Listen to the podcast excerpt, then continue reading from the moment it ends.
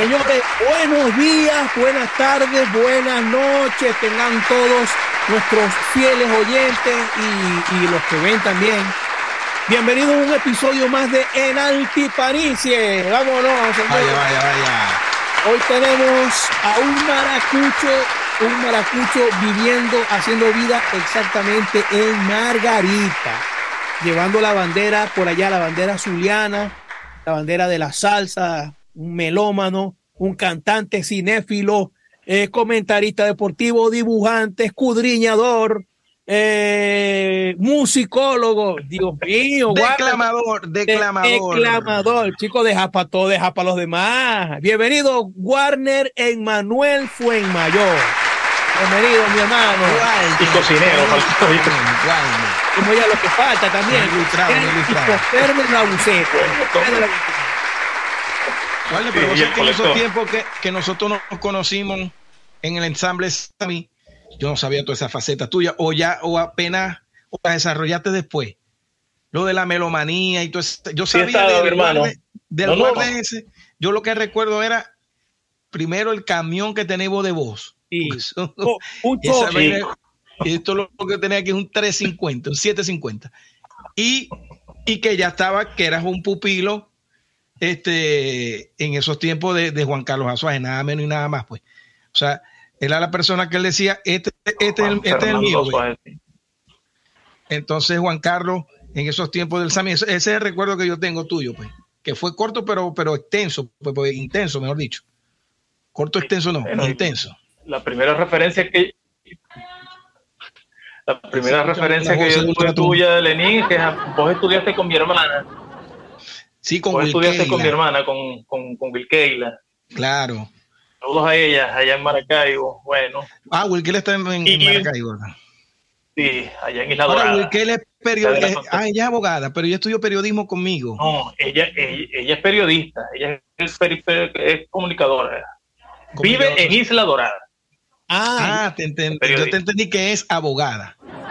No, no, no. Vive pero, en Isla pero vos estudiaste, ¿qué, qué, carrera estudiaste vos como tal? Yo comencé tres carreras y no terminé ninguna. Comunicación social, seguros mercantiles, diseño gráfico, porque siempre me ha gustado también la expresión artística, el, el, dibujo, más no, no terminé ninguna porque, bueno, lamentablemente o afortunadamente comencé todo lo, la vorágine de, de, lo que es las tarimas y eso, y cantar, y, y, el dinero cuando empezó a llegar, vos sabés que a uno a veces le falta esa madurez. Y ahora digo, si yo hubiese estudiado, si hubiese tenido por lo menos un título, pero bueno, no importa. Pero Al final uno tiene que hacer un balance en su vida y valorar el presente, el aquí y ahora. Claro. Warner, pero yo también, a mí me pasó igual que vos, pero yo no me, no me lamento de no haberme graduado, porque yo pienso que, fíjate, yo conozco mucha gente que es ingeniero, hermano, y no tiene nada en la bola, por decirlo así, pues, con el respeto que se, que se puede merecer, pero un título lo puede tener cualquiera. Cualquier persona. y, eso, y eso se, eso se está cayendo ya, bueno, ya. Bueno, fíjate, cuando yo estudié comunicación social, a mí me dijeron, mira, los medios van a desaparecer. Y lo primero que va a desaparecer fue la, rama que yo estudié, que fue periodismo impreso. Pero me decían, pero el plus que hay aquí, lo importante de aquí, es que aprendáis a escribir con sentido, con, estilo, con toda esa vaina. Eso sí, va, eso, eso sí te va a, a, eso sí va a ser una cosa que te va, que te va a representar y que te va a hacer un fuerte pavo en lo que sea. Y de verdad que me, no fui el mejor, pero sí me quedó algo porque pasé, tenía muchos profesores fuertes. ¿Qué iba a decir vos, Chiche? así mismo como los reggaetoneros que escriben con sentido, igualito, ellos, ellos también pasaron toda la vida escribiendo. Yo no soy, yo no, yo, yo tampoco soy tan, yo no tengo ni siete canciones compuestas, pero por lo menos me sirve en la vida diaria, pues, hasta para enviar un WhatsApp. Yo me preocupo a veces de, coño, de, de la redacción, pues, de eso. Y eso es por la escuela. Claro. Pues yo tuve a Yolanda Delgado, un poco de... hay un profesor que le decían Chucky, no me acuerdo cómo se llama, pero era estricto, no es que era estricto que nadie le pasaba. Y yo en ese momento no me daba cuenta que, que, que ese, que, esa, que ese filtro que yo tenía era para, coño, para ser unos buenos periodistas. Claro, claro. Y hoy, por hoy esa vaina yo se los agradezco a ellos. Pero entonces la escuela de la vida, hermano, eso, eso es lo que vale. No, y es que la, formación del ser humano viene como que en, en, bloque, el bloque académico, que es lo primero, lo inicial que uno comienza, pero lo que autodidácticamente aprende y es lo que te queda. Repito la frase ahorita, en el aquí y el ahora y tu iniciativa para leer, tu iniciativa para aprender a, investigar es lo que te va dando tu formación y tu crecimiento como ser humano y como persona y como sujeto moral y como y te da un nivel y una estatura intelectual. Por ejemplo, una persona promedio aprende a leer a, a, los cuatro años, qué sé yo, o antes, ¿verdad? Y eso es una herramienta que muchas personas no la utilizan. Lo que hay es que leer, mi hermano, investigar, todo está. Y ahora es más fácil. Pero bueno, en fin, avance, larga vida y prosperidad. Mira, Warner, y ahora que habláis eh, que empíricamente, lo que uno aprende empíricamente, ¿dónde, con quién te, nació la venita musical? ¿Y por qué la salsa? Y no el pop. ok, rapidito, bueno. O la gaita. Yo no vengo de una familia, de una familia musical, pero en mi casa siempre hubo presencia de la música gracias a mi mamá, a mi mamá Cenelia, que está allá en Maracaibo. Por ella yo conocí a la Sonora por ella con conocí también la música anglosajona buena, conocí a The Who, conocí a, Gloria Gaynor, pero también a grandes cantantes latinoamericanos, Lucho Gatica, Elio Roca, es decir, la música buena. Como dice el de la música se divide en dos, música buena y música mala, pues bueno. Y esa formación de escuchar ese tipo de música, a mí me fue creando como que la curiosidad por ir siempre más allá. Que eso sí yo creo que debe venir de, de fábrica, ¿no? El tener el breque arriba de la curiosidad de ir más allá, de no conformarte con lo que me dieron. No, los números son 1, 2, 3, 4 y 5, ya va, pero los investigo resulta que está el 6, el 7, el 8, el 9, infinito. Y bueno, afortunadamente a mí me gustó siempre ir más allá. Comencé en el liceo, en los actos culturales, comencé declamando, representé al Zulia como declamador en, en Barquisimeto, luego comienzo a cantar, comencé a gaitear como comenzamos todos, mi hermano el que no montó cantó la vida en el liceo en el grupo de gaitas nunca gaiteó. No, a mí no me daban los números para hacer ese tema. Sí, el, que grabó Milton Pereira, así de William Christen, sí. Bueno, y por el liceo, correcto. En, saliendo del, del, liceo comencé a cantar gaitas con el grupo Caney y de, el grupo Caney y con el grupo Racoa, que sabe quién estaba en el grupo Racoa? Alexander Corso. Alexander pianista pero no era el mismo Racoa este después de Euro de Eurohidrobo, no, el grupo Racoa con Alexander Corso. Yo me acuerdo de un Racoa viejo de los tiempos que nosotros estábamos con, con Reiterísimo, Arturo. Sí, como Y bueno, ya Alexander formó el grupo Racoa, le puso el nombre después de Macuare y lo transformó en un grupo de salsa. Los cantantes éramos Luis Fernando Borjas, que tenía como 16 años, nos conocimos en el Instituto Latino, y el hijo de Cenelia, este que está aquí. Ah. Cantábamos allí, pero bueno. Pero entonces Alexander, por eso yo le agradezco mucho a, Alexander Corso, no sé dónde está, no sé si está en Estados Unidos, no sé, gran pianista, gran arreglista. A él y a su papá Ali Corso me llevaron a una agrupación de música de órgano que quedaba en La Pomona, mi hermano tenía 16, 17 años, tenía que cantar con, escucha esto, con un permiso del, del señor Ali. Fue el ah. primer dinero que yo me gané cantando. En una vaina que se llamaba la bahía del pirata en los aticos, aunque en la carretera tenía que bajar. Hermano, ahí fue donde yo conocí el, lado. ¿Vos te acordáis del cine de ficheras que hacen en México? El cine de, ficheras, así, las mesas con el trapito y uno cantando y el hueso María y ese poco de vaina. Mosca, a mí, me, a mí me encanta la música de órgano. De hecho, los másteres para mí es el grupo de música de órgano más, no sé, el más limpio que se escucha. Pero me encanta, mi grupo favorito es el grupo Mara por toda la, innovación que ellos hicieron, las vainas que hicieron en Calypso, en mi trompo y tal. Y la música de órgano que después explotó allá en Cabima, que Cabima para mí es otro planeta. Pero bueno, ya vamos a caer allá. y bueno, comencé cantando tal eh, en el liceo, después Alexander Corso, Richard Sanabria. Luego en el liceo que yo conocía, estudié, me gradué con Luis López, el pianista, no sé si lo conocen, el actual director de la orquesta de Genis Carrullo, arreglista también. Bueno, yo no lo conozco, pero debe ser. No, a mí me suena el nombre. Luis López, el, el calvo que está tocando piano, él, arreglista, bueno, yo estudié con él, nos graduamos y por medio de él, él tenía, o sea, tocaba él solo, con su piano, qué sé yo, y tenía un cantante que era alguien que se había casado con una prima, que se divorciaron, pero siguió cantando con él, cantante muy famoso que tuvo un accidente y cuando volvió se puso a cantar con él para regresar, llamado Juan, Juan Fernando Azuaje. No sé si lo conocen, Juan Carlos Azuaje. Que, por cierto, no, Juan Fernando, se, llamaba Juan Fernando. Ese es su, eh, ese es su verdadero nombre, Juan Fernando Azuaje. O sea, y o sea, el Carlos es, artístico. Exactamente. Yo, yo, lo, yo lo estuve haciendo, buscando la biografía y algo de él, y, y noté eso, que, que, él no se llamaba Juan Carlos, se llamaba Juan Fernando. Qué raro, ¿no? Juan Fernando Azuaje Polanco. Así mismo es. sí, señor. Y bueno, te estoy diciendo, todo eso ha sido, todo eso fue vertiginoso. Yo, yo era un, chamo, pues, y todo eso me, me tocó así. Y comencé con ellos, era un, era un trío. Ahora que estáis tocando de una vez lo de Juan Carlos, ¿Qué edad tenías cuando conociste a Juan Carlos? Ajá, ¿qué diferencia de edad había ahí? Más o menos. Bueno, yo tendría 20 algo, 25 años. Y Juan Carlos. O a 30, 36, 36 no, yo creo que como 6, 7, 8 años más que vos. Y 30, 30, dale, sí, sí, sí, sí, exactamente. O sea, o sea que, Carlos, ya en, es, bueno, ya, ya, ya en ese ya en ese tiempo era, era Juan Carlos. O sea, ya era Por supuesto, ya Juan Carlos había grabado con, con, con, con Carángano, con Guateque, todos sus éxitos ya se conocían. Lo que pasa es que él tuvo un accidente de, de carro que tuvo como dos años en silla de, de, rueda y retirado de la música y cuando vuelve, tímidamente comenzó fue a cantar así solo, cantando con Luis, que fue cuando yo lo conocí, yo era trilero de ellos.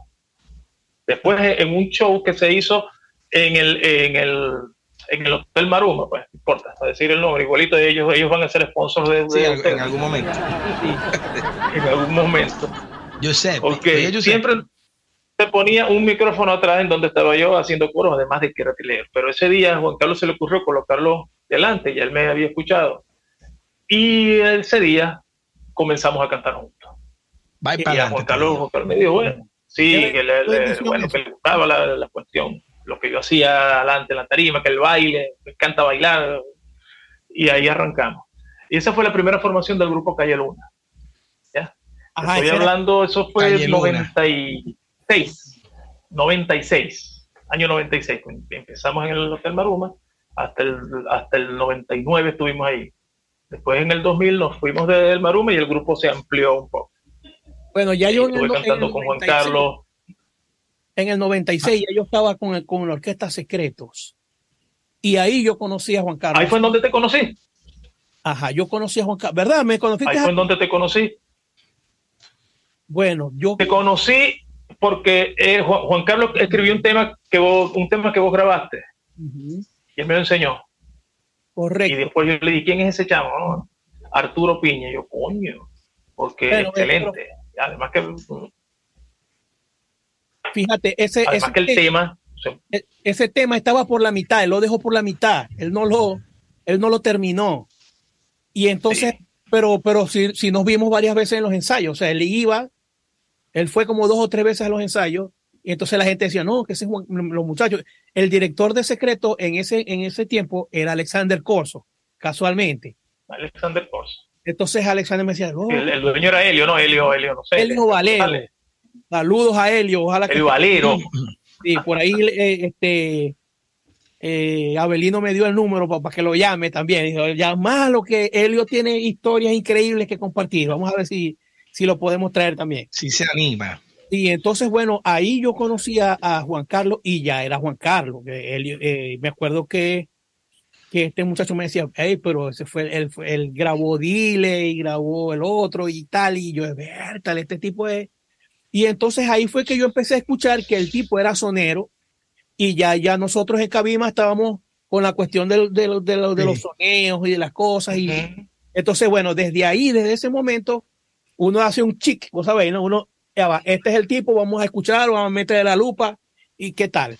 Ahora bien, ahora bien, Warner, vos que, que tuviste esa oportunidad de estar con él ahí, ¿qué pudiste aprender de eso?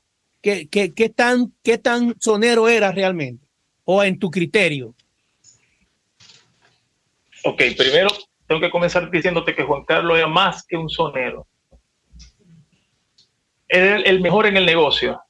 Y como dijo una vez Víctor Manuel refiriéndose a Gilberto Santa Rosa, y el que quiera se me sienta al lado y le explico el porqué. Juan Carlos te manejaba cultura general. Juan Carlos podía hablarte de cualquier tema. Nos, intercambiábamos libros. Juan Carlos tenía eh, mucha, mucho bagaje intelectual encima y eso él lo aplicaba en sus composiciones y en sus inspiraciones. Este, Juan Carlos, obviamente, él preparaba cuando iba a grabar, que eso es válido. Claro. Gilberto Santa Rosa lo hace y lo ha dicho. Lo que queda para la posteridad es lo que se graba cuando alguien viene a decirme que Juan Carlos llevaba pre... Exacto. Cuando alguien viene y me dice que Juan Carlos llevaba preparado algo para la tarima, ¿qué tal? Eso es falso, totalmente falso y tengo como demostrarlo. Lo que pasa es que de repente era tan, era tan conciso lo que él decía, era tan respetuoso de la rima, con tanto criterio, que decía, no, eso tuvo que haberlo preparado. Pues no, se lo garantizo que no, porque yo con Juan Carlos compartí mucha música y nos reuníamos y no solamente a escuchar salsa, porque si algo te nutre como persona y como músico es tratar de escuchar, de escuchar muchas cosas y lo que esté bien hecho.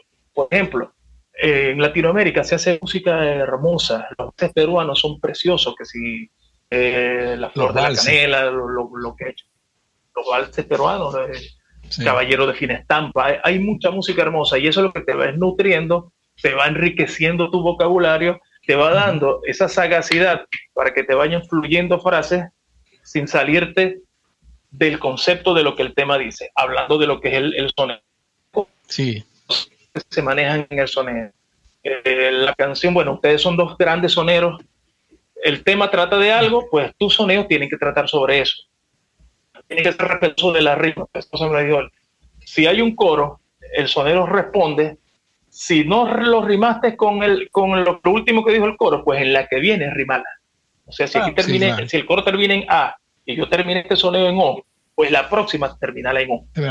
para, que, para que tenga, y claro, variando la melodía, y variando la, melodía para que no sea monótono, atacando, atacar el coro, pero la mayor enseñanza que me dio Juan Carlos Azuaje, esto se lo digo a mucha gente, nosotros que trabajamos con música tropical, es manejar repertorio. ¿ya? Es decir, escuchar música y saberse tema y de, todo. Bueno, me voy a adelantar un poquito en la historia, pero cuando yo recién llegué aquí a Margarita, la primera orquesta con la que canté es una orquesta que aquí es una orquesta tributo, homenaje a la orquesta venezolana, de música de Villo, de melódico, de Porfi Jiménez. Y el primer ensayo, que fue un vecino, me lleva y me dice, ¿qué, qué canción de Villo te sabes? Dicen, yo, imagínate, ¿cómo te puedo responder? ¿Qué, ¿Qué tienen montado? Entonces, bueno, vamos a arrancar arrancaron entonces con las razas. Yo soy de la raza. Ok. Arrancaron después con Boquita Salada. Arrancaron después con, Salve Sabrosa. Y todas yo me las iba sabiendo. Digo, esto es Juan Carlos. Un repertorio, gracias, Juan Carlos. Sí, un repertorio que, que para. Por supuesto. Y otra cosa, lo que pasa, hermano, es que me tocaste la tecla. Y otra cosa no, eso se trata de Juan Carlos es que que playé, que, te Si vas a estar en un grupo, vas a estar en un grupo de gaita, por ejemplo. No te vas a limitar a aprenderte, te dieron cuatro gaitas y te las vas a aprender. No, estudia el género. Estudia el género para que se sepa sobre lo que vas a bajar. Vas a estar en un grupo de son cubanos, pues vamos a escuchar a Miguel Matamoro. Vámonos allá, no solamente a aprender eso, sino ya está. Por lo menos yo estoy aquí en Margarita, me llaman para cantar en un grupo de música margariteña, pues yo me tengo que ir para Juan Diego. Y, sí, aquí también hacen galerón, eh, música margariteña, este, J, polo, pues yo me tengo que curtir del género. Claro, claro. Eso es una de las grandes enseñanzas que me dejó Juan. Por eso es que a, mí, bueno, me dijeron una vez en Maracaibo, no voy a decir el nombre, pero es un locutor muy famoso. Él me dijo, lo que pasa con vos es que vos sois inclasificable. ¿Por qué? Porque vos, a coño, te metes en un grupo de gaitas, coño, y presentáis las gaitas y sabéis el compositor en, un grupo de salsa, la misma vaina. Un grupo de guaracha, la misma vaina. Un grupo de pop y la misma vaina. Vos sos inclasificable. Ay, eso es malo o es bueno. Coño, pero deja trabajar a un verte, pero sin si tuviera la vaina tan, tan, tan fácil. Guarde, una vaina que se me, que se me está poniendo ahorita, bueno, a mí, pues, por supuesto. yo no sabía ese, ese bagaje cultural que tenía Juan Carlos, pero sí me doy cuenta por, la, escribía mucho. por la composición, exacto, porque componía mucho. Hay muchos temas que vos debéis saber, más que nosotros, que son de Juan Carlos. Hay unos temas famosos de Argenis Carrullo. Yo no sé si Dile era de él, no sé. Este, ¿Qué temas de Juan Carlos hacían quedaron colocados y que se escucharon? Que vos sepáis. Juan Carlos, además de gran compositor. Creo que ese es de él, ¿no? Ese, ese es de él. Y ese tema, eso tiene su historia, pero ya ah, vamos a ver allá. Juan Carlos, además de gran compositor, escritor, él escribía ensayos, Panorama le publicó varios. Él escribió uno extenso cuando se retiró Michael Jordan. Él, sí, ese se, llama Demasiado tarde, porque él conoció a Michael Jordan demasiado tarde. Aquí la NBA llegó ya en los últimos años de Michael Jordan. Cuando se ah. retira, él escribió eso. Okay. Él escribió en Carángano una cuestión que José Luis está en lo que se llama Carta de un Carángano enamorado, utilizando todas las canciones de Carángano como si fuera una carta de amor. Interesante. Princesa, regresarás, somos, o sea, sí, señor. Muchas cosas así escribió Juan Carlos. Con No llores más, el tema ese de, de, de Argenis Carrullo, él, ustedes se acuerdan de la caseta Matecaña, que eso lo ponían en el malecón, haciendo la feria ahí, el vino yo de arroyo, el, vino yo de arroyo, en fin. Entonces él decía que es una vaina que hacía mucho calor y él veía las parejas bailando con el sudor que le corría del tipo a la tipa, o sea, hacían una simbiosis ahí. Entonces, por eso que en, una parte él dice, y, mi, y tu llanto rodaba en mi cuerpo lleno de sudor. él lo hizo pensando, un ballenato. y se lo da a Argeni. Y bueno, Argeni le hace el arreglo y se lo graba, y es el éxito. Y ese tema, Sammy, Sammy Portillo, va a Puerto Rico porque Juan quería que se lo grabara Rafael Itier, porque Rafael Itier era un genio adaptando este, vallenatos a salsa, como Cuna de Amor, en fin. Entonces, cuando este, Sammy está hablando con Bobby Valentín y le muestra, no, que le, voy a llevar esto a, Rafael. Bobby Valentín. Bobby dijo, no, eso lo voy a grabar yo. Bobby y, y le hizo un arreglo, mi hermano. Sí. Lo grabó Giovanni, Giovanni Lugo, creo que se llama el solista. Sí, señor. voy a buscar esa versión que no, no, no la escuché. Bueno, Carlos componía gaita componía gaita, componía parranda. Warner, ahora, ahora que vos estáis... Hay muchas, muchas producciones de Juan que... Ahora, ajá, disculpa un momentico, ahora que vos estáis hablando de eso, ¿no?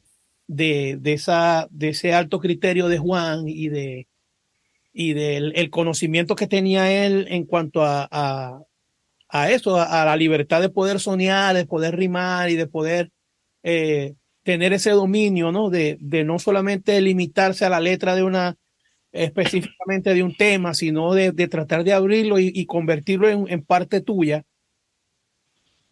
¿Quién más me podéis hablar que en Maracaibo hiciera eso, aparte de él? Porque nosotros, o, nosotros sí, buscamos, ¿no? Tratamos de buscar porque no significa que, no, que, que, nosotros, ah, que somos los, no, pero sí tratamos de buscar los, los, los pilares fundamentales de ese movimiento y, y, yo, y pensamos, ¿no? Que lamentablemente después de Juan Carlos, eso se apagó. O sea, no hubo, no hubo una generación de relevo que dijera, bueno, tengo la antorcha y podemos seguir adelante llevando la salsa, soñando, haciendo esto.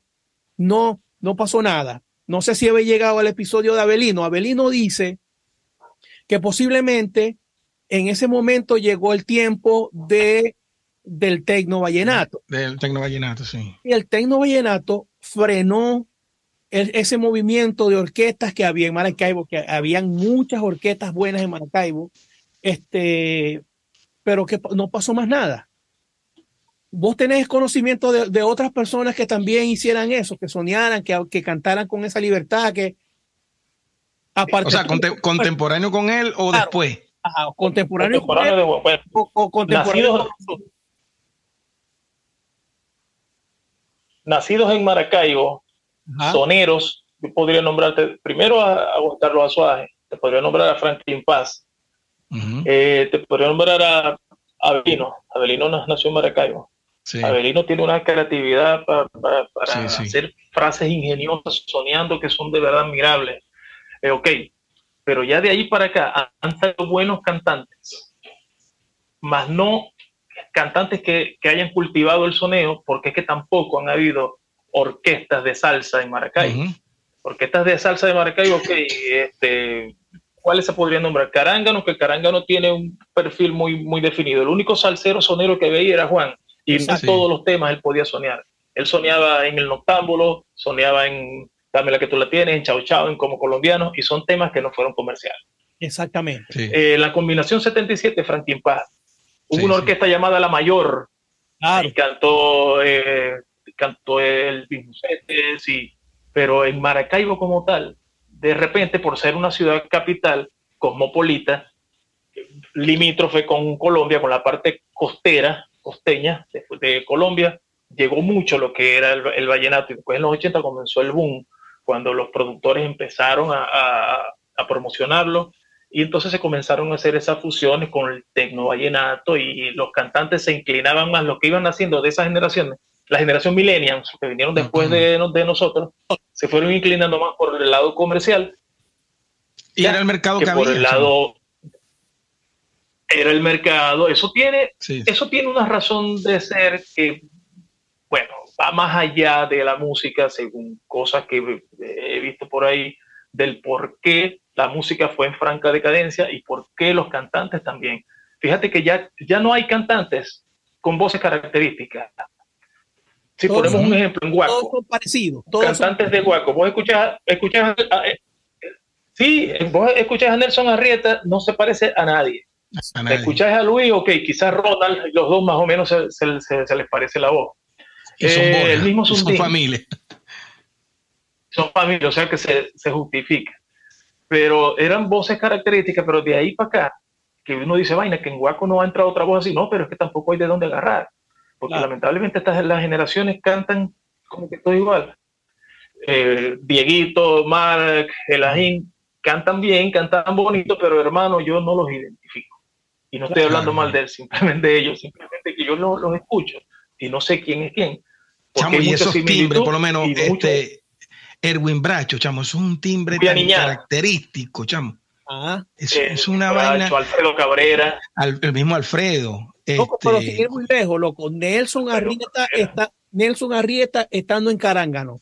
Eso era único también. O sea, vos, vos sabías diferenciar entre Nelson Arrieta, entre Juan Carlos Azuaje. O sea, vos sabías quién era quién. Que, pero como dice Warner, vos posiblemente escucháis un tema de Guaco de los Nuevos y no sabéis quién es. Vétale, será Diego, será el porque es que se parecen sí, porque es, un, este, es un timbre, todos buscamos, no sé, una manera de cantar, un timbre estándar, porque es lo que el mercado pide. Ve, yo me pongo a ver esos concursos que ven mi esposa, que ve mi hija, y ah, primero que a mí me hubiesen, ni, me dejan pasar. Y también, me hubieran eliminado. el de, o sea, entrando, cuando hablé me eliminan. No, con, con esa voz no puedes entrar. Y vos ves los carajitos que son unos fenómenos. Yo veo el de, eh, mi esposa ve el de Chamito, la voz España, la voz Kit y son puros carajitos, cantan precioso, loco. Pero vos sentís que no hay más nada hasta ahí, pues. Son unas voces bonitas, limpiecitas, todas van como en un mismo molde. Claro, a mí me sorprende porque es el, el, peor flamenco, pues que es, otra, es otro tumbado. Y eso es clase aparte. Pero vos lo trasladáis a la salsa y son unas voces agudas, bonitas, limpiecitas, bonitas, con, con, unos melismas, pero y más para allá. Ah, pero no hay, yo, yo creo, yo creo que. Pero Abelino abre la jeta y vos decís, este es Abelino. pero, pero fíjate, eh, yo creo que eso fue una de las cosas que, en, en, mi persona eh, me hizo estudiar un poquito en eh, la salsa, ¿no? De tratar de, de ser diferente en la forma de, de, cantarla, de soñarla, de hacer, porque es que yo no me sentía con, la, con, con el color de la voz que le agradara a la gente. Entonces yo decía, yo tengo que hacer algo que, comercial. Ajá, tengo que hacer algo que pueda llegar. Y entonces, bueno, ahí fue que empecé a, hacer, a tratar de cantar así, con mis melismas y con mi forma y con mis cosas. Y fue tanto que llegó un momento en que ya yo no pude cantar como los otros. Era yo, pues. O sea, yo me decía, pero, ah, pero podéis cantar. No, ya yo puedo, yo tengo que cantar así porque es que así soy yo.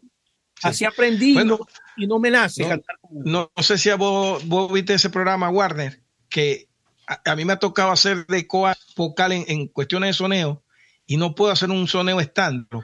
Se me hace difícil. Y yo sé que a vos también. Claro. Porque vos tenés una forma de cantar, una forma de soñar que, que me ha hecho meterlo en. Eh, hacerle disco a, a Mar Anthony. Verga, yo no puedo. Yo digo, hermano, no, voy a poder. No puedo. Y a lo mejor es más fácil, pero claro, acordate también lo que, lo, lo, que estamos diciendo ahorita de los colores de, de, las voces. Por lo menos nuestra generación, los referentes que vimos eran otro tipo de cantantes. Ah, Nosotros eh, crecimos e, escuchando salsa, referentes de, salsa aquí en Venezuela, Oscar de León, y si nos íbamos más allá, nos encontrábamos a Joe Ruiz con, con, con el grupo Mango. Eh, ya, escuchábamos a, este, a, Dimas Pedrosa, eh, si nos íbamos más allá. Pero los que están cantando ahora, ¿cuál es la referencia que tienen? La inmediata. O sea, los cantantes que ya tenían aquí, por eso que se parecen entre todos. Nosotros, eh, Leopoldo. Es un cantante de salsa nuevo y está quiere cantar como Casito o como, sí. yo lo veo, marico, yo lo veo, vos sabés que hay como los Gremlins y, y, me, me, declaro culpable. Hay más adolescentes que, que, que, que, chinos en el mundo. Y vos veis que la tendencia de los cantantes que son súper cantantes, pero oscarciados. Y eso está bien, está bien, pero pero no. Chamo, si yo hubiese tenido ese hierro colado, hierro colado, no yo me hubiese tirado todas las mierderas a vida y por haber para proponer algo. Yo me acuerdo que hace tiempo no me decía que, que él leyó una vaina de Papo Luca que decía, eh, ¿cómo que? Eh, se, se, imita, se asimila y se innova. Los, decía Papo Luca que en la música había que primero imitar, de, o sea, porque tienes que, si te gustaba un cantante, imitarlo. Después que lo imitabas tanto, lo ibas a asimilar. Y a partir de esa asimilación, asimilación valga el, verbo, vos innovabas. Bueno, esto es lo que yo tengo de este tipo con lo mío. Eso yo ahora es estándar, estándar, estándar. Que, que, que, suene, que suene normal, que, que suene familiar. Pero es lo de ahora, pues. Eso, pero eso también tiene que ver con la producción. Los productores últimamente, si vos le presentas algo que sale un poquitico de lo comercial, te dicen, no, no, no, no, no, vámonos otra vez, metete aquí que esto es lo que vende. Y sí, sí. Automáticamente van, van coartando y limitando el, la, ¿Será que no estamos poniendo viejo, guarda? creo. Hermano, en estos días, no recuerdo con quién fue que estaba hablando de eso, que dije, pana, cuando yo estaba chamo, uno veía que los más viejos decían, no, todo tiempo pasado fue mejor. Resulta que ahora uno está, yo tengo 50 años, vos tenés que por 48, Lenin. Sí, 48 tengo. Y, y Chiche 49. Y uno dice vaina y ahora le, ahora le toca a uno decir, coño, ¿será que en verdad todo tiempo pasado fue, fue mejor? Porque entonces uno escucha y uno ve. Lo que pasa es que eso tiene, como te dije ahorita, tiene una, una expresión que es el público. Claro. El público es el que ha demandado lo que pasa es que el que fue joven en los 80 o en los mediados de los 90 era gente que venía naciendo en los 50, es decir, generación de la posguerra, generación que algo y algo que demandar los artistas. Por eso el público de los 70 es muy diferente al de ahora. Un grupo como Tierra, Viento y Fuego actualmente no pega un tema. En cambio, el público de los 80 veía un artista y te exigían lírica, exigían arreglos que tuvieran complejidad. Ahora no, un arreglo muy complejo no es comercial. Entonces, ¿qué, ¿cuál fue el gran daño? Que fueron criando generaciones, la palabra no es mala, pero generaciones idiotas, generaciones mediocres, mm. que no te exigen, que siempre... No, esa, esa, es una palabra acuñada de un libro que, a mí me gusta mucho, se llama La generación idiota de Agustín Laje, después hablamos de eso. Entonces, generaciones que no, le exigen, que no le exigen, yo lo sigo muchísimo generaciones que no siguen, que no le exigen a un artista calidad, simplemente lo que quiere es disfrutar. Estamos en la generación del disfrute, no del análisis. Y por eso es que el tipo de artista intrascendente es el que está y el tipo de música trascendente. Ahorita no se están creando clásicos, porque ya los clásicos se hicieron. El público Pero fíjate, fíjate una cosa. Yo a veces veo. se hace lo que diga y mande el, se hace lo que diga y mande el sacrosanto mercado. Sí. Mira, pero yo me pongo a verla y me pongo en el lado de la degradación que ha venido siempre. Por darte un ejemplo, que la música de cámara, la música sinfónica, la música este, clásica era popular. Claro. Era lo que le gusta, claro, no, al, populacho, ¿no? Porque sí había una élite que era la que escuchaba esa cosa, pero era lo popular, era lo popular. y cómo se fue la cosa, este... Degradando. degradando, sí, degradando. En la Edad Media, en la Edad Media, los, grandes compositores, o más, más para acá de la Edad Media, yo diría que el romanticismo, que fue la, era donde, donde la creatividad del, ser humano estalló en todos los aspectos del arte, pues los que tenían el poder económico eran los grandes mecenas, los que les pagaban a los pintores, a los escultores, a los músicos mm. para que hicieran esas grandes sinfonías. Y ellos consumían esa música pero eh, los, que estaban ya para abajo, como decían los, romanos, la, plebe, la, música de ellos tampoco era mala. No, no era mala. Sí, porque eh, en, España estaba la ópera, estaba la ópera, pero, también estaba la, zarzuela. Por ejemplo, la tabernera del, puerto, de no puede ser una, ese tema que ahora se toca en grandes conciertos, era un tema que era muy popular y se tocaba en las tabernas, hablando del siglo XVII. Ah, nosotros retrocedimos a, no sé, al paleolítico, a lo primitivo cuando era el, una, involución intelectual. Sí. Yo me imagino que lo primero, lo, una involución intelectual. La, primera, la, lo primera, las primeras manifestaciones serían así, un gutum, Mamá, Algo parecido a lo que a lo que sale hoy día con claro, la primera vez que le dieron un coñazo y cantó a alguien fue así. Bueno, 2023 estamos así.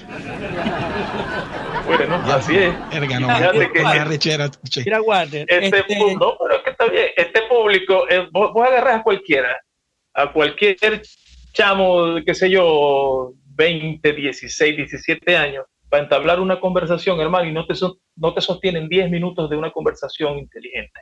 Sí, y eso te, tampoco así, te va haciendo un perfil de que, no, qué, libro no, va a haber nadie. Menor a 10 no, no va a haber nadie. No, chamo, pero, pero yo sí, es más. No todos, no todos, por eso. Yo he visto a esta gente mayor. La, la, gente mayor a veces también ha caído en eso. Que, o sea, por lo menos Ah, no, no, no, se leyeron pero, pero vieron un TikTok que de, de 30 segundos donde se la resumieron. Claro, claro. Y, entonces, como, es la generación un punto bueno, Lenín. Decime. Un punto bueno, ahora que dijiste eso, de que los, viejos de ahora, y que ahorita nombramos a Agustín Laje y el libro Generación Idiota, hay un síndrome que se llama adolescentrismo que gente, hay gente de nuestra generación, cincuentones, que quieren volver a ser jóvenes, pero no jóvenes en la edad que a ellos les correspondía en su época, sino jóvenes de ahora. Que quieren bailar reggaetón, quieren hablar como hablan los, chamos ahora. Es decir, una descomposición de ellos moralmente y como persona que da. Y quieren usar TikTok y quieren, y quieren tener su perfil en TikTok y quieren tener sus redes. Claro. Pero, pero para no bailando. ok. Warner, vos sabéis, hermanito, que nosotros tenemos aquí unas, unas preguntas que normalmente se hacen, pero en esta oportunidad yo te voy a preguntar por cinco personas. Vos me vas a dar tu punto de vista rápidamente. Después que yo te dé, que yo te haga esas cinco preguntas, vos me vas a dar cinco cantantes que a tu parecer hayan dejado algo en Zulia. ¿Ok? Tanto en la salsa como en, en lo que vos queráis. Cinco cantantes. Y después me decís cinco cantantes de salsa que a vos te gusten pero voy yo primero. Del mundo. Pero voy yo primero. Voy con las por las cinco. Ok. ok. Voy aquí. Leopoldo Blanco.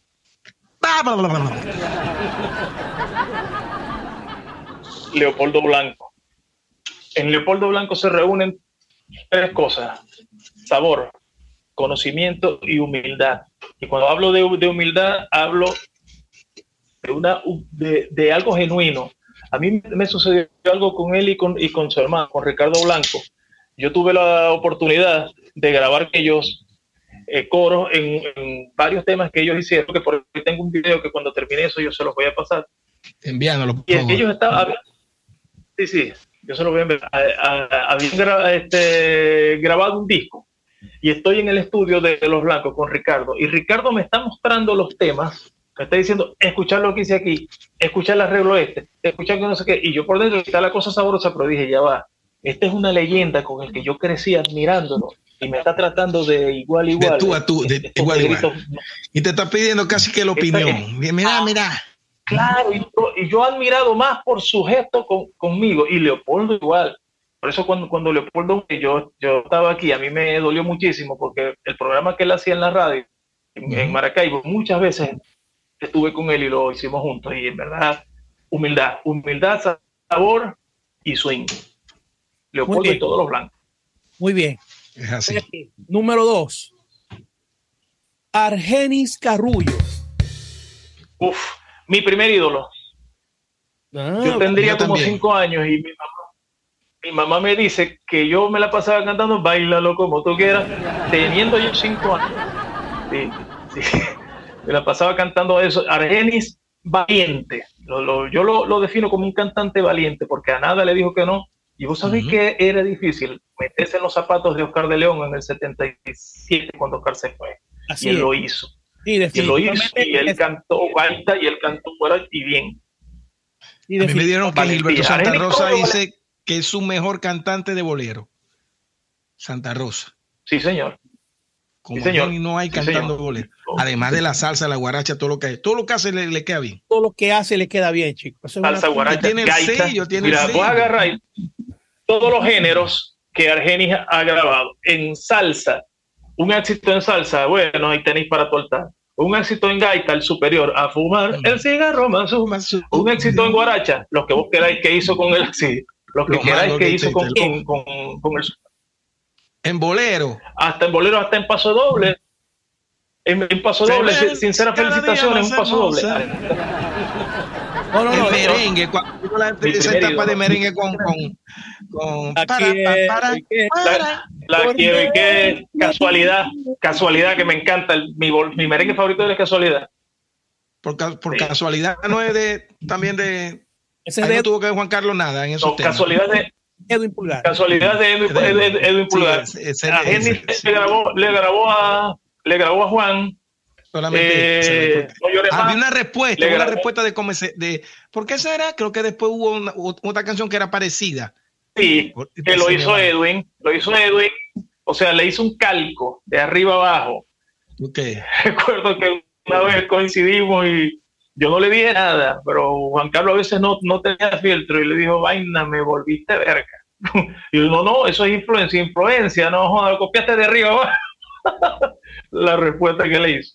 Ah, bueno, bueno, varios temas le hizo, pero vamos adelantando porque después mi hermano, yo, yo hablo más que en rescatado, ¿viste? Así que dale. No, no, pero bien, bien. Este, mira, ¿qué, anécdota tenéis vos, Chiche, con, Juan Carlos Azuaje antes de que pase la pregunta? Bueno, yo tengo una... Yo tengo, yo tengo, la anécdota que yo tengo, que yo recuerdo y que le di gran valor, es que yo recuerdo una discusión que hubo eh, en el ensamble Sami y la discusión era sencillamente porque no me querían a mí en la orquesta. Ay, ver. Y, y el único que dijo, no, señor, este muchacho me lo dejan aquí al lado, fue Juan Carlos Azuay.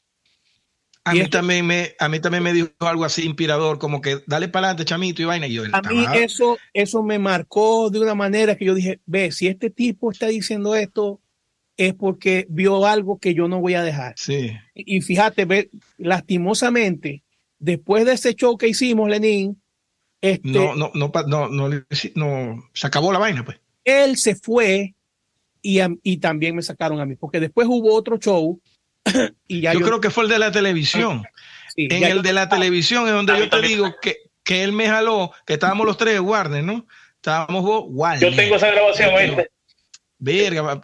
Estábamos Entonces, Luis Fernando, o Carlos y yo y ustedes se pusieron a soñar en sono, sono. Yo tengo esa grabación, mi hermano. Verga, pasámela, pasame. Te lo voy a pasar. Tenés que, pasarla, tenés que pasarla. Y él me jaló después de ese show y me dijo como que, verga, chamo, dale, dale, dale. O sea, bien, bien, me gustó el trabajo que hiciste. Estabas pelando bola, pero bien, ¿me entendés? O sea, pero, me dio, pero me dio aliento que, que yo, coño, yo lo veía. Pero, pero a mí no me dio aliento porque yo no debería estar en esa conversación. O sea, en esa conversación estaba Samuel Portillo, Julio Rivera, Nano y Juan Carlos Azuaje. Y ellos estaban discutiendo eso, que había mucha gente adelante, no, ¿qué tal? Y, y me recuerdo que Julio dijo, no, no, pero es que yo no sé, yo, yo creo que no debe estar Arturo.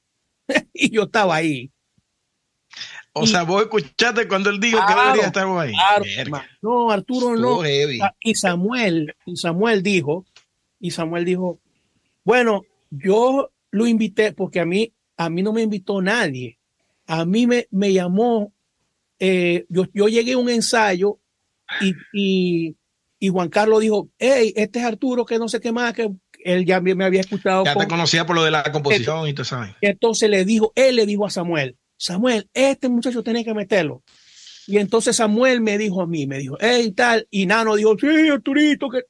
Bueno, resulta que yo ensayé y después del ensayo se prendió ese, ese pam, pam, hermano, ya, se, ya todo el mundo se había ido. Y entonces dijo, no, no, a mí me dejan a, Arturo ahí, dijo eh, Juan Carlos. Y eso me quedó a mí, hermano, como, mértale. Y de hecho fui a tocar, fuimos a tocar.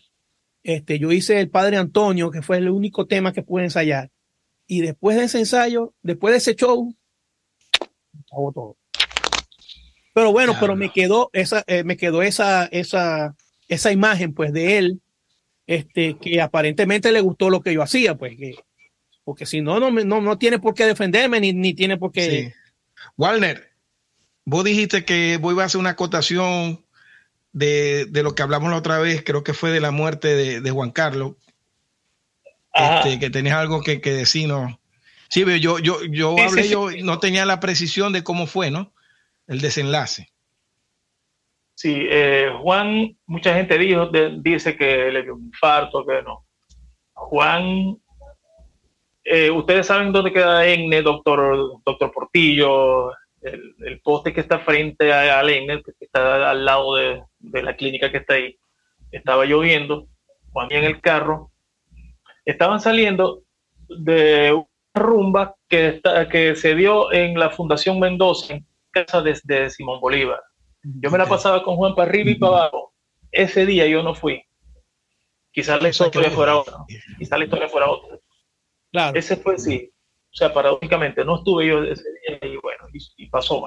Bueno, él le, le mete el, el, carro de frente al poste él se da con la frente en el parabrisa. De hecho, el parabrisa tiene la, marca del golpe ahí.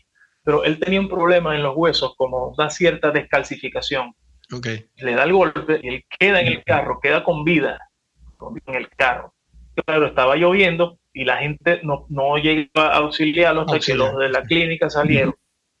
Él tenía el carnet, trabajaba en la fiscalía, puesto aquí en el, en el, en el retrovisor. Agarran y de ahí llaman llaman a varios teléfonos que están ahí y dan con el teléfono de Mailén, la cosa de, Juan, y lo agarran, lo buscan, van con vida. De hecho, a mí me van a buscar a mi casa a las 4 de la mañana, casi hora y media de... Ah, difícil. Casi hora y media después de lo que sucedió. Entonces yo entro y lo, lo veo. Tenía todavía, pana, los chuponcitos puestos del, del electro para tratarlo de revivir. Juan llegó con vida. O sea que se perdió mucho tiempo. Lluvia, perdió tiempo. Fueron muchas cosas que se hubieron. La lluvia, el tiempo, pero él llegó con vida. Quizás se hubiese salvado, quizás si hubiese ido, la historia fuera otra, pero bueno. Si hubiese ido, tal vez hubiese estado manejando, hubiese estado que, que se quedó dormido. Cosas, no. Él iba hablando por teléfono. Ah, fue un descuido entre la lluvia, el teléfono. Exacto. Y bueno, y pasó. Claro. Y bueno, todas maneras, ahí están los discos, mi hermano. Sí, claro. Y legado quedó, hermano. Y, definitivamente. Juan dejó, Juan, dejó, mucha música. Hay muchos temas escritos que no han salido. Yo voy a sacar próximamente un tema. No es en salsa, un tema que él hizo y yo se lo voy a pasar a usted.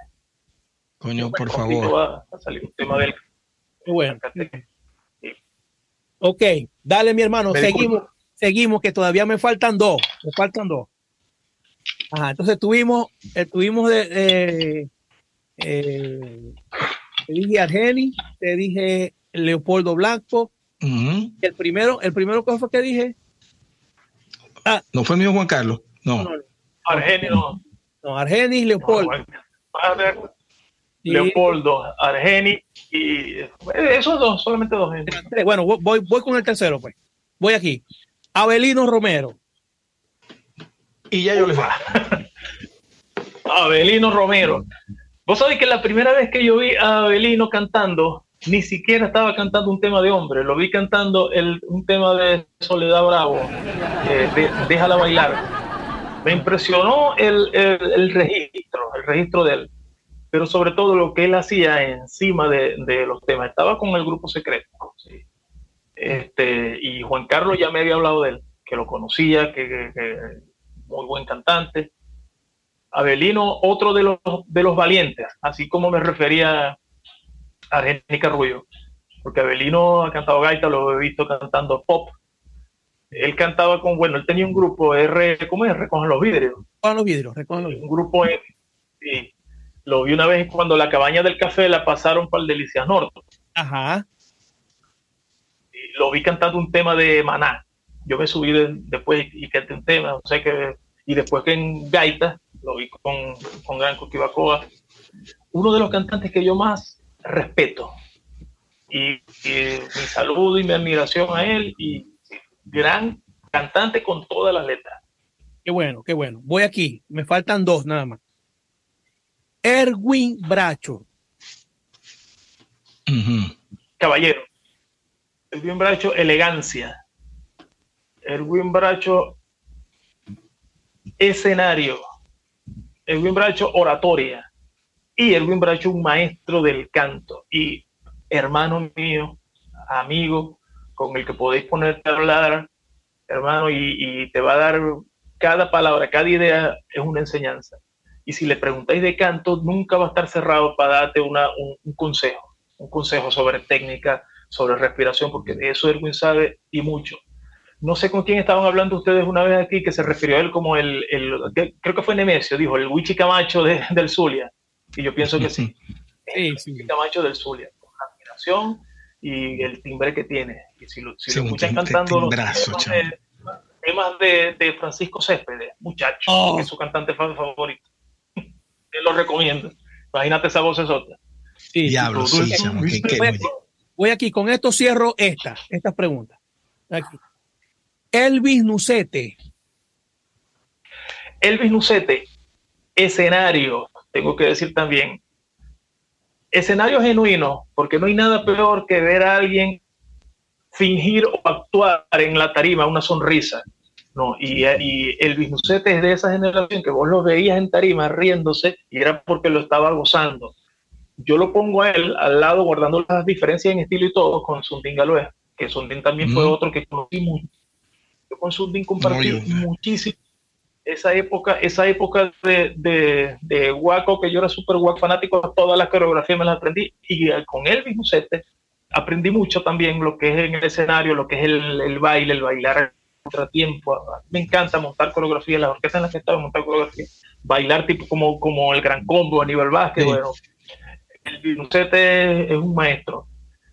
Mucho conocimiento también sobre la salsa venezolana, sobre todo el él tiene y de verdad, buen percusionista.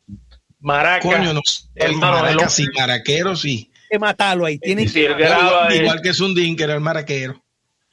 Ok. Sí, ah, bueno, Sundin era, maraquero, era maraquero por otra, pero, por otra pero, cosa. Pero también toca maraca. Yo terminé, terminé. Correcto. Ok, Warner. Cinco cantantes zulianos, a tu criterio, que hayan dejado algo, pues, o, que, o que estén aportando todavía. Cinco cantantes zulianos ¿Y son salseros mejor? Legendarios. Son salseros mejor. Bueno, lo que pasa es que el Zulia ha dado, ha, dado para todo, mi hermano. Te tengo que nombrar a Felipe Pirela y a Cheo García. Primero, o dos. Cheo García, el mejor guarachero del mundo. Así es. Y, Felipe Pirela, el bolerista de América. Así es. Te tengo que nombrar al gran Argenis Carrullo.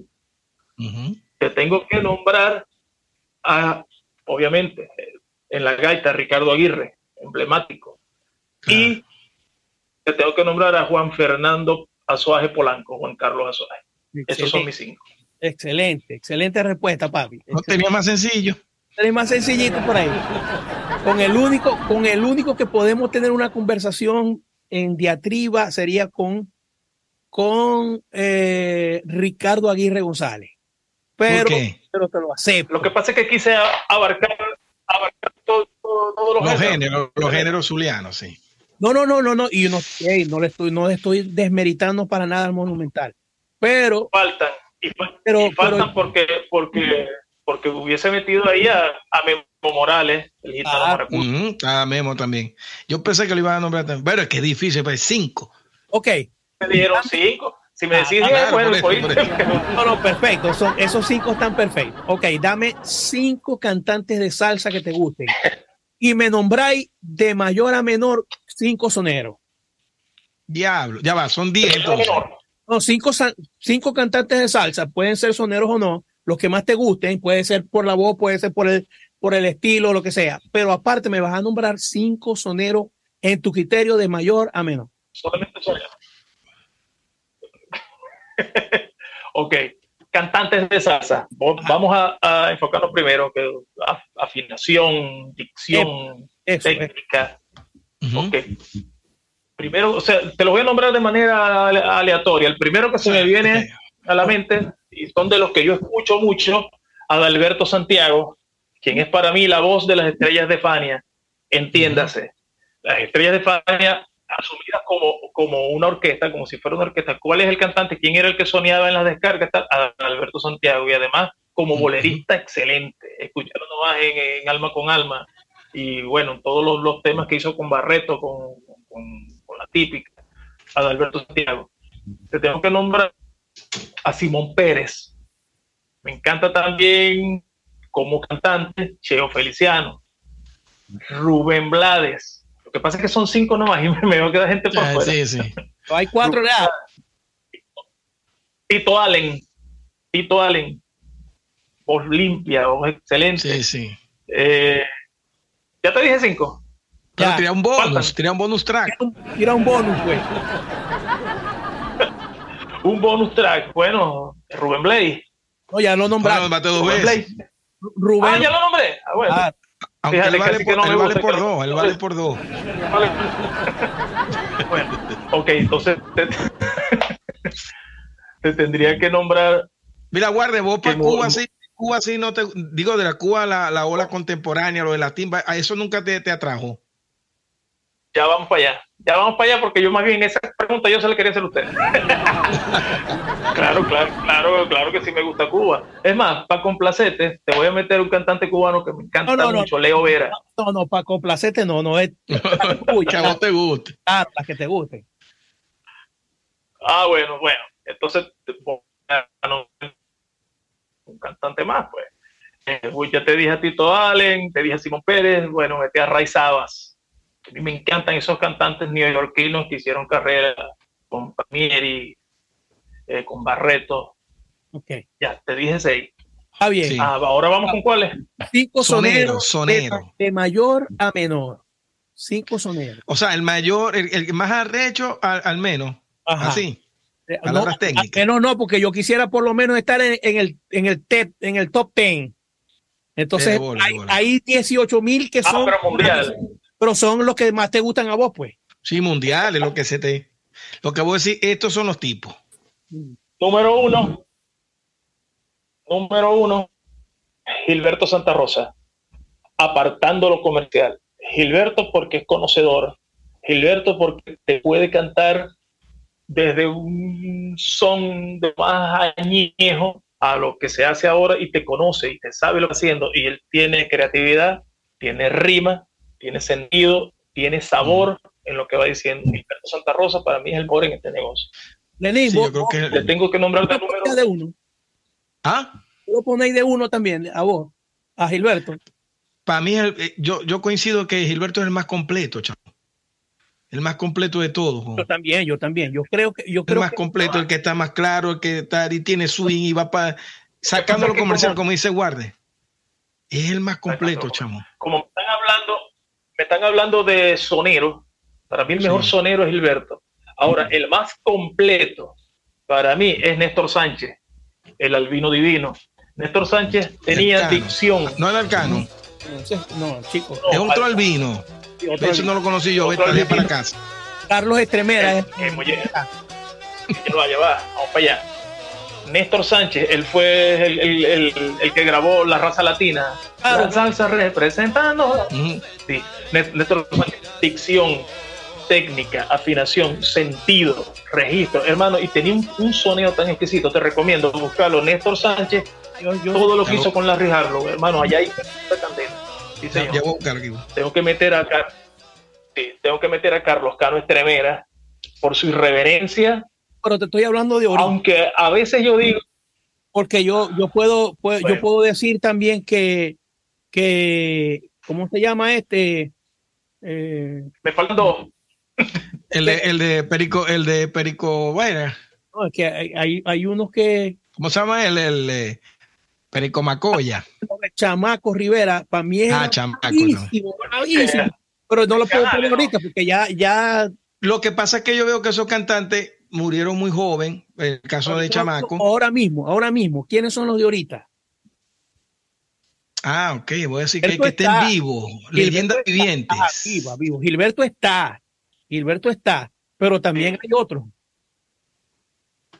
Claro, porque tendría que nombrarte, hermano, a mí me encanta mucho el trabajo que está haciendo de los más nuevos para acá, eh, Jeremy Bosch. Me gusta muchísimo. También. Pero tengo que nombrar uno que no es tan nuevo, porque él grabó hasta. y es más, lo conocí cuando empezó a grabar con los soneros del barrio, Frankie Vázquez. un sonero malandro. Sí, sí, sí. Buenísimo. Por ahí hay muchos, pana, por lo menos en el Gran Combo. A mí me encanta Jerry Rivas y, Charlie Aponte, sobre todo Jerry Rivas, porque es, tan respetuoso de, de, la rima. Y Charlie Aponte es puro sabor. Me gusta Pichi Pérez, hay un cantante nuevo que está en la orquesta de Bobby Valentín, no lo conocía, un gordito, lo vi en, las sesiones desde la Loma en estos días. Y me parece excelente, tanto bueno la boda de ella actualmente. Muy bueno ese gordito para que se pague. Yo conocí ahorita el cantante del Gran Combo, el, que entró por, por, por Charlie. Que también es ah, también. Anthony García. Yo pienso, esto es una opinión muy personal, Anthony García es excelente, de los mejores pero yo creo, y con el perdón de todos, que él no era para suplir a Charlie por su registro, porque los tonos de Charlie a él le quedan forzados. Si lo escuchas en Julia, se ve que hay, hay algunas notas que, que, él está calando, pero bueno, es una opinión, pues de, repente estoy calando bola. Claro. Pero es un bravo. Mira, y Marcial, ¿qué pensás de Marcial? Te iba a nombrar a Marcial con un capítulo para Marcial, que además buen amigo. Sí, Marcial es el sonero inteligente. el, sonero, el sonero inteligente. Y músico, hermano, la palabra melómano, que a veces nosotros la, usamos como solamente el que le gusta la salsa, no, melómano es el que es para la, música en general. Sí, la música en general, sí. Yo que he podido compartir con él varias veces en Maracaibo, en casa de Auro Pérez, que es el, el hombre que tiene la colección de salsa más grande que yo hoy. Eh, y con, ah, con con Marcial vos podés hablar, hermano, de, y escuchar a Ella Fitzgerald, a Tony Bennett, a Sinatra, eh, de repente a Barry White, y de repente vamos y escuchamos al trío Matamoros, y de repente vamos y escuchamos al Secreto Juventud. O sea, es tanta la música que tiene ese negro en la cabeza. Y sabe, y te puede opinar con propiedad. Y es un musicazo. Yo le dije una vez, sí señor, yo le dije una vez, el sonero perfecto. dije, no, perfecto no, porque yo soy muy feo, pero es el, sonero, yo creo, la representación que tiene Venezuela en estas generaciones nuevas, aunque él no es tan nuevo, de, a la broma, de sonero, es marcial. Tiene de nuestra edad, más o menos. estoy dejando por, por fuera de, la dimensión a, Rodrigo Mendoza, a Alexis Martínez. Sí, eh, cuidado, cuidado. No, definitivamente hay mucha gente groseramente buena. Hay mucha gente buena. Este, bueno, pero me, me extrañó, Warner, que no, no, nombraste ningún cubano como sonero. Y, y, es que él dijo que iba a hablar de eso. Sí, pero no, pero como, como sonero. Y fíjate que el son, eh, eh, que los soneros. Te, iba a nombrar a uno. Te, te, iba a nombrar a Cándido Fabré. Y yo pienso que, Yo pienso que, lo que no así. Sí, son, son unas estructuras distintas, pero para mí Cándido Fabré está en el top four, no five, four. Cándido Fabré. A, Cándido lo que le faltó fue un par de cuerdas vocales más duras, chico, más fuertes.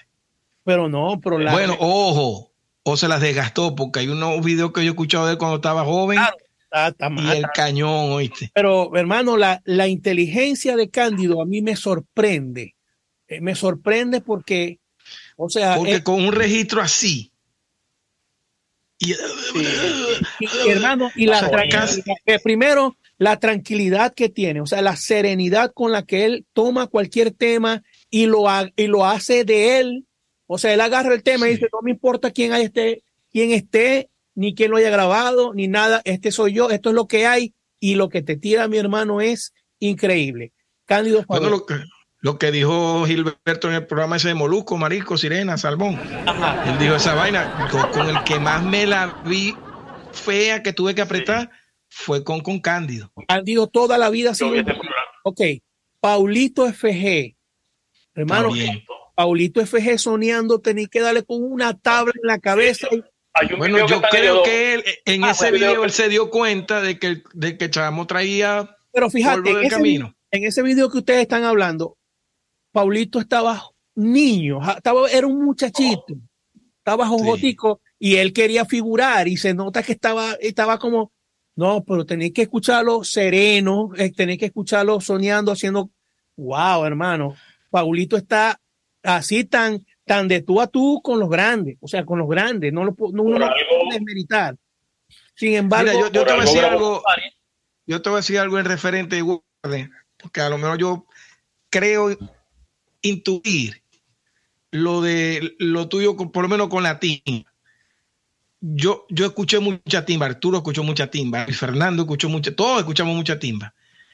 Y era como que esto, esto es lo que viene, esto es lo que hay que hacer. Yo llego un momento que me, me, que me aliené demasiado, ah, pero sí con el tiempo, ahora mis 48 años, si me separo, no es que me separo rotundamente, agarro lo mejor de ese género si hay personas, bueno, fíjate que nombramos a Mayito, a Candido Farré, ninguno de ellos hacen timba.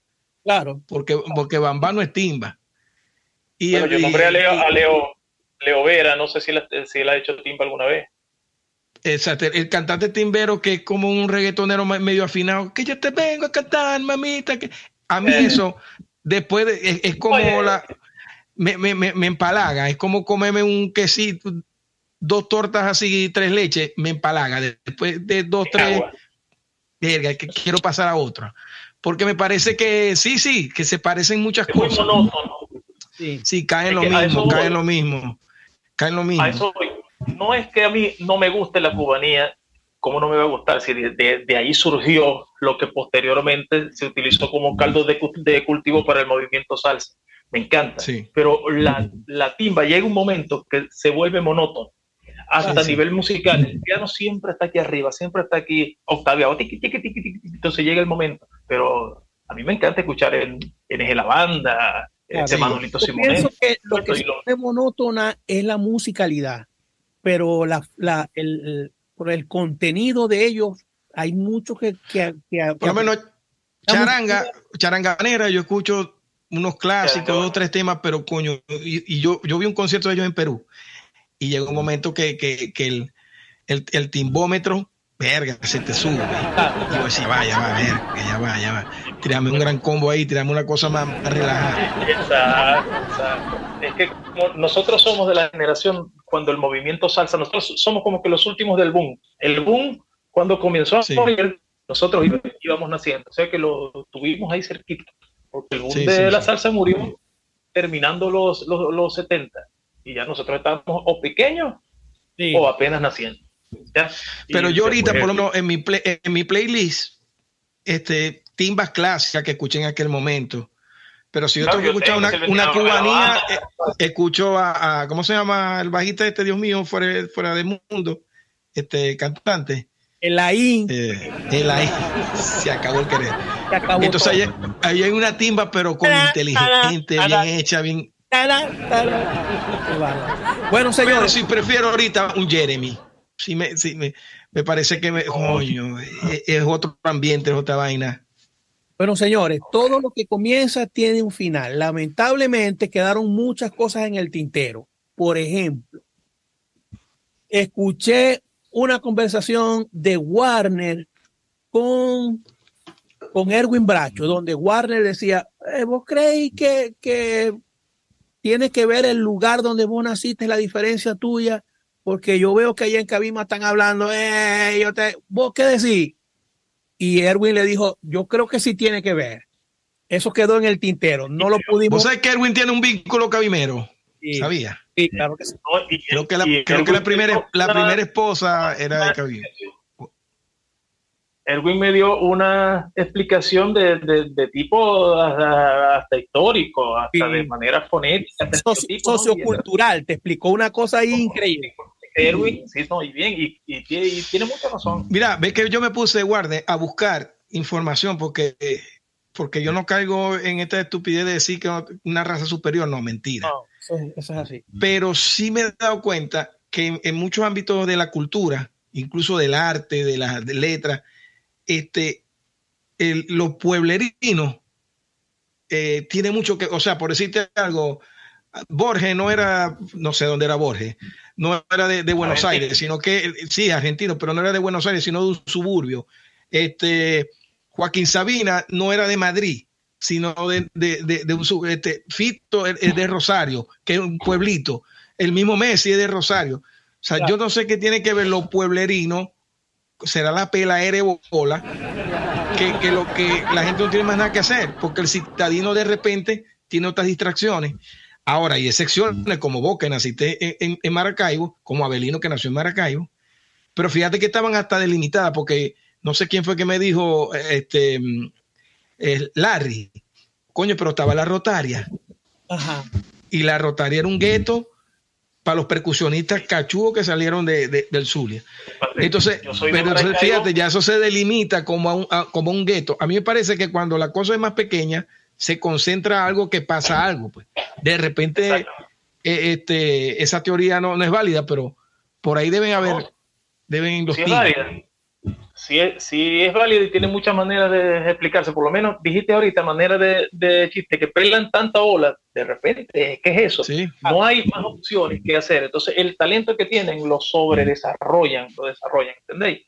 Y dentro de, de, las grandes ciudades, por lo menos, eh, ok, la Rotaria, como vos bien lo decís, era, un gueto, ahí, estaba el Chivo, ahí eh, estaba Maggie, yo nací y en la parte en la que yo viví en, Maracaibo, estábamos fuera de, todo, o sea, de la curva hacia allá, ahí en Leoni. De ahí el músico conocido más famoso sería el conguero Cheo, Mato, y él vivía en otro barrio, en, Guayquipura. Yo tuve mi limitación, pero por lo menos estaba en la, en, la, en la ciudad. Lo que dijo Erwin, que eso aplica a nosotros, tanto a los cabimeros como a los maracuchos, nosotros somos pueblos costeros y por naturaleza tenemos que hablar Sí, tenemos que hablar fuerte. Y sobre todo los que hicimos gaita. La gaita antes se hacía, no había amplificación de sonido, entonces teníamos que cantar por encima de los golpes que se le daban a las tamboras. Es decir, que nuestro sí, ah, nosotros hablamos, hablamos duro. Sí, como no. Proyectamos ya por naturaleza la voz. El, ruido, el, el, lago, el mar, la, vaina. Y, esa vaina es científica, eso está, eso está estudiado. claro tenemos la, la, competencia con la naturaleza y tenemos que estar o a, la par o subir el volumen para, que, para poder ser, ser escuchado. Y nos pasa a nosotros y nos pasa, bueno, a los brasileños en cierta parte, en ciertas favelas que están más cerca del mar. Dicen también que, que la música de cada región se parece a, la idiosincrasia. Fíjate, por ejemplo, Margarita se parece mucho a Maracaibo. Aquí, aquí son muy gritones y son pescadores. y, las parrandas Margarita son otra vaina. Guarde, ¿por, qué te fuiste a Margarita? En la, ya voy a la costa oriental. En cambio, en, cómo es la samba no, es más exótica, más erótica, el erotismo, que es lo que se ve en Brasil. Me preguntaba qué.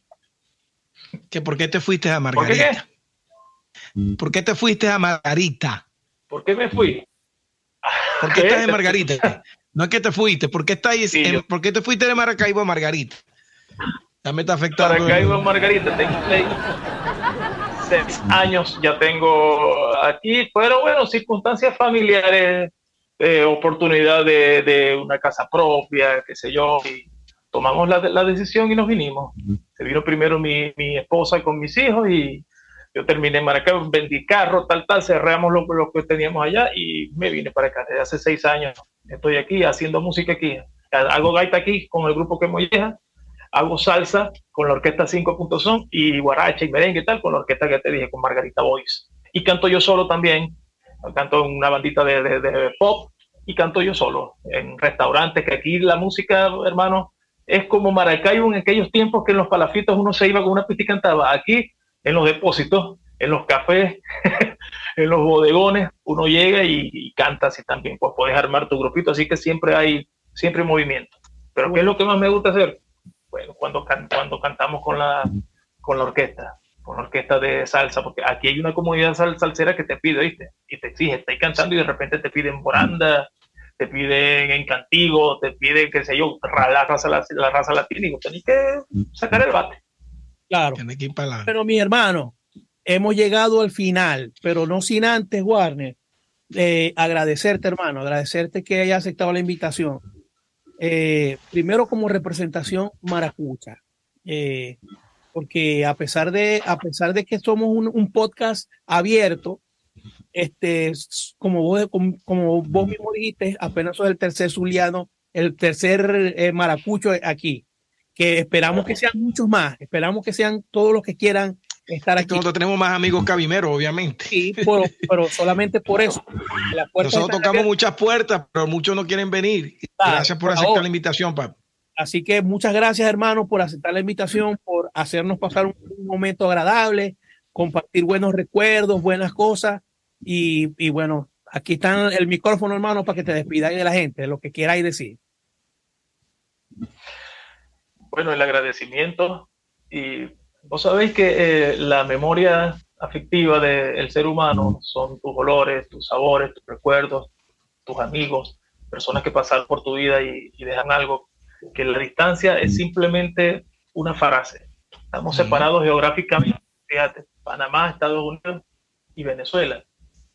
Y sin embargo, gracias a la tecnología nos estamos uniendo aquí, revivimos muchas cosas, se movieron muchos sentimientos, y es inevitable agradezco este momento. Me siento de verdad privilegiado, honrado de que ustedes hayan pensado, chale, Walner de la Rosa, Walner de la Walner, vamos a, llamarlo para conversar con él. Es un honor. No, es que, es que, es que la historia iba a estar incompleta si vos no estabas aquí. Claro. Es un honor y me, y me siento de verdad muy orgulloso de que lo hayan, bueno, de que me hayan tomado en cuenta. Agradecido hasta la médula. Y, éxito en su podcast, hermanos, que yo que me la paso por las redes, veo mucho, sigo a mucha gente, me he enganchado a seguirlos ustedes, porque desde que me llamaste busqué y las conversaciones, ven, de, cada programa le queda uno algo. Eh, por lo menos el, de Alfredo Rojas me encantó, cosas que yo no sabía que, se habían hecho con, con, con, con, con, Caribe, eh, Adelino, con Chuchito, muchísimas cosas que se han hecho y de verdad que es importante que gente como ustedes estén haciendo esto por la música y por los artistas del Zulia.